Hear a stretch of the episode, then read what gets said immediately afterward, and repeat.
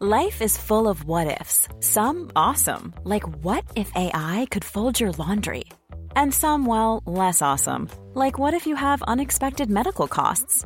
United Healthcare can help get you covered with Health Protector Guard fixed indemnity insurance plans. They supplement your primary plan to help you manage out of pocket costs. No deductibles, no enrollment periods, and especially no more what ifs. Visit uh1.com to find the Health Protector Guard plan for you.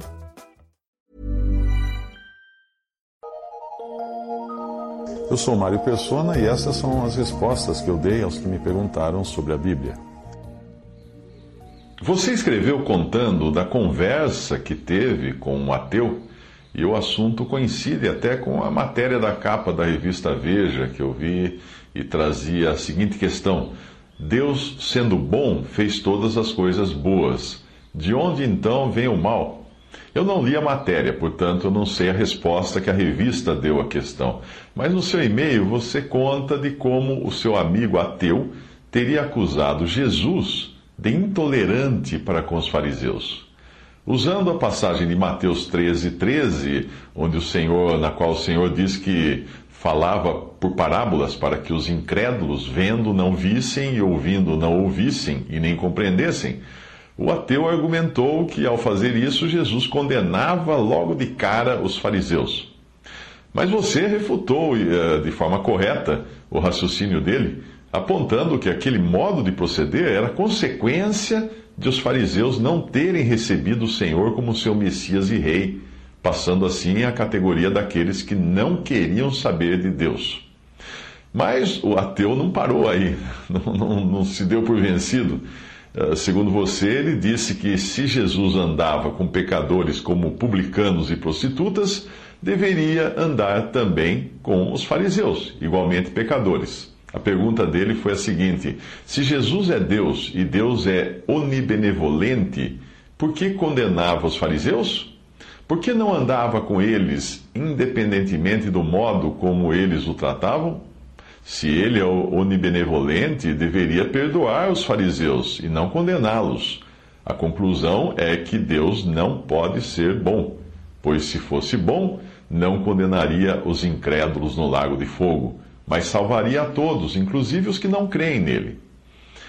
Ao dizer que Jesus não deveria ter julgado e repreendido os fariseus e sim continuado andando com eles, apesar de todo ódio que destilavam contra o Senhor, o seu amigo ateu está assumindo que ele próprio, o seu amigo ateu, pode julgar as pessoas. No caso, ele está julgando Deus, mas Deus não podia julgar os fariseus. Então nós vemos um verme humano, como somos eu e você também, que é esse seu amigo ateu, achando-se grande coisa e levantando seu dedo contra o Criador. Veja você, um réu dizendo como o juiz deveria ter agido. Seria cômico se não fosse trágico. Como esse ateu, que obviamente não é onibenevolente e onisciente, poderia julgar aquele que tem tais qualidades e muitas outras o ateu já começa se achando algo que não tem capacidade de ser juiz de Deus. Ele não pode nem ser juiz de Deus. Eu não costumo perder muito tempo com ateus. Uma porque a Bíblia diz que Deus pôs no coração do homem o anseio pela eternidade, como fala em Eclesiastes 3:11. Outra porque os céus declaram a glória de Deus e o firmamento anuncia a obra das suas mãos, como diz o Salmo 19:1. E também porque o que de Deus se pode conhecer, neles se manifestou. Porque Deus lhe manifestou. Porque as, as suas coisas invisíveis desde a criação do mundo, tanto o seu eterno poder como a sua divindade, se entendem e claramente se veem pelas coisas que estão criadas, para que eles fiquem inexcusáveis. Porquanto, tendo conhecido a Deus, não o glorificaram como Deus nem lhe deram graças. Antes, nos seus discursos, se desvaneceram e o seu coração insensato se obscureceu. Dizendo-se sábios, tornaram-se loucos. Isso está em Romanos 1, de 19 a 22, descrevendo aqueles que rejeitam a Deus. Ou seja, o Deus que é onibenevolente providenciou para que até mesmo os ateus tivessem conhecimento dele E sendo onisciente, ele sabe muito bem cada ateu tem esse conhecimento, ainda que o reconheça apenas quando põe a cabeça no travesseiro. Portanto, o problema com ateus é que eles não querem crer. O problema deles não é por não terem evidências para crer. O problema deles é de vontade. Ao julgar Jesus como mal, por não ter feito vista grossa para a rejeição de seus opositores e, e desconsiderando a rejeição ah, por não ter andado com eles, esse incrédulo ateu aponta o dedo acusador para o seu próprio peito. Ele não percebe, não percebe isso. Eu tenho certeza de que o seu amigo ateu não gostaria de morar num país onde as autoridades fizessem vista grossa para o crime e as pessoas pudessem fazer o que bem entendessem sem sofrerem qualquer tipo de penalidade. Nesse país imaginário do seu amigo ateu, as pessoas deveriam simplesmente fazer de conta que estava tudo bem e abraçar forte aquele assaltante quando ele apontasse a faca para o peito da sua vítima. Não, nem, nem mesmo um ateu iria querer viver num país assim, onde o mal fosse chamado de bem. Ele chamaria a polícia se alguém invadisse a sua casa sem saber ou sem reconhecer que foi Deus quem delegou autoridade à polícia para agir e até matar um bandido que ameace a vida das pessoas. O seu amigo ateu não percebe que aquele Jesus que andou aqui tão humilde e ao mesmo tempo tinha o poder de estancar uma tempestade, multiplicar os pães e ler os pensamentos das pessoas, além de curá-las de toda a enfermidade, ele era o mesmo que também poderia ter transformado aqueles fariseus em cinzas com uma só palavra. Sim, a mesma palavra que teve o poder de trazer os mundos à existência a partir do nada é aquela que um dia reduzirá a nada os céus e a terra que agora existem. Mas não era nesse caráter que Jesus veio. Ele não veio para condenar, mas para salvar e não levou em conta os pecados daqueles seus opositores enquanto andou aqui. Deus estava em Cristo reconciliando consigo o mundo, não lhes imputando os seus pecados, e pôs em nós, os crentes, a palavra da reconciliação, 2 Coríntios 5,19. Mas Jesus voltará, aí sim, sem misericórdia, e naquele, naquela aparência terrível em que ele aparece no, no livro de Apocalipse. Ele virá para julgar os incrédulos o seu amigo ateu, inclusive. Quanto a Jesus ser onibenevolente por ser Deus, ele próprio afirmou que só Deus é bom, o que obviamente incluía a ele próprio na afirmação. Portanto, eu creio sim na onibenevolência de, de Deus e de Jesus, que é o Filho de Deus, e ele próprio, uma das três pessoas divinas da Trindade. Os seres humanos podem até praticar alguma bondade, eventualmente, mas não são essencialmente bons, porque a onibenevolência é uma qualidade exclusiva de Deus, como é a onipotência, a onisciência, a onipresença, etc. Perceba que todas essas características são elevadas à perfeição quando nós falamos de Deus. Elas não são relativas ou condicionadas às circunstâncias, como acontece com algum tipo de bondade vinda de nós. Aí entra a questão do mal. Se Deus é onibenevolente, de onde vem o mal? Se Deus é onisciente, por que não previu que o mal entraria na criação?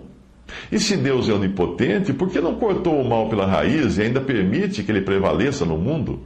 Porque um Deus onibenevolente teria deixado morrer afogado um garotinho como Aylan Kurdi, de três anos, que se transformou em símbolo da catástrofe humanitária que foi gerada pela violência dos radicais islâmicos e pela relutância dos países europeus em receber os refugiados. Por quê? Para mim, a questão é facilmente resolvida para quem crê na absoluta onibenevolência de Deus, na absoluta onisciência, na absoluta onipotência dele, e também na soberania da sua vontade e na perfeição dos seus desígnios, além de crer também na absoluta incapacidade do homem pecador em entender os desígnios de Deus. Ou seja, a criatura que se coloca no seu devido lugar não irá jamais questionar o modo de Deus agir, porque ela entende que as razões de Deus estão muito acima da nossa vã compreensão. Seria algo como uma criança de dois anos de idade perguntar: se meus pais são bons, por que não me deixam passar a noite inteira brincando? Por que me obrigam a comer vegetais e me privam de, refrigerante, doces e outras guloseimas? Por que me largam numa creche o dia inteiro enquanto eles vão se divertir nisso que eles, eles chamam de, de emprego? Eu só posso concluir que meus pais não são bons. Meus pais não me amam como eles dizem que amam. Eu nem preciso dizer que seria inútil explicar as razões para uma criança assim, porque ela ainda não iria entender. A sua visão é ainda muito estreita, sua mente muito limitada para entender razões que são elevadas demais para ela. Deus não criou o mal na sua essência porque ele é onibenevolente. O mal foi inaugurado por Satanás, um querubim que se encheu de, encheu de orgulho e quis ser igual a Deus. A, a, a, semelhança de Satanás, os primeiros seres humanos também quiseram ser iguais a Deus, motivados pelo próprio Satanás, a serpente lá no Jardim do Éden, porque os seres humanos também queriam se ver livres de Deus. Como seu amigo ateu gosta de pensar que está livre de Deus, mas como Deus teria criado então seres com essa possibilidade de pecar? Por uma razão muito simples. Você fabricaria um carro cuja direção só pudesse virar para a direita? Então Deus criou os seres livres e perfeitos dentro dos seus devidos contextos, e isso incluía a capacidade de decidir. Deus não criou robôs pré-programados para apenas adorarem a Deus. Por isso, hoje, ele procura aqueles que espontaneamente queiram adorá-lo, como ele mostrou à mulher samaritana em João 4. O seu amigo ateu nunca entenderá a bondade de Deus sem experimentá-la. Mas para isso é preciso primeiro crer na palavra de Deus. O incrédulo é inexcusável nessa condição de incredulidade, assim como eu e você já fomos também, já estivemos nessa condição, porque o incrédulo acaba se condenando naquilo mesmo em que ele julga os outros. Ao julgar Deus, das razões de Cristo ter deixado de lado os fariseus não convencidos de, seu, de seus próprios pecados, uh, para então Cristo cuidar de pecadores convictos. Esse incrédulo acaba apontando o dedo da acusação contra o próprio peito. Porque ele também chamaria a polícia se bandidos entrassem na sua casa para estuprarem sua esposa e sua filha. Ele não iria dar as boas-vindas a eles e servir uísque para os bandidos se sentirem à vontade na sua farra. Não, de maneira nenhuma. O problema é que, ao julgar o comportamento de Jesus, o seu amigo não percebe que o julgamento dele, do, desse ateu, seu amigo, é tão imperfeito quanto ele próprio, um pecador arruinado e em constante inimizade contra Deus. Juridicamente falando, ele nem poderia julgar a Deus. Sem falar da loucura que é cogitar tal coisa, né? Por que não? Porque ele, ele traz elementos no seu julgamento que podem interferir na sua imparcialidade. Nenhum juiz pode julgar quando ele, ele não pode ser imparcial.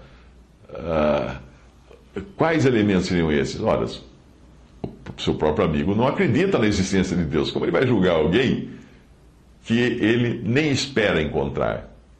Mas agora vem um ponto interessante. Ao considerar Jesus injusto nas suas atitudes, por ter deixado de lado os fariseus impenitentes, para então se ocupar com outros tipos de pecadores uh, arrependidos, o incrédulo acaba desprezando justamente aquilo que ele diz que Deus não tem.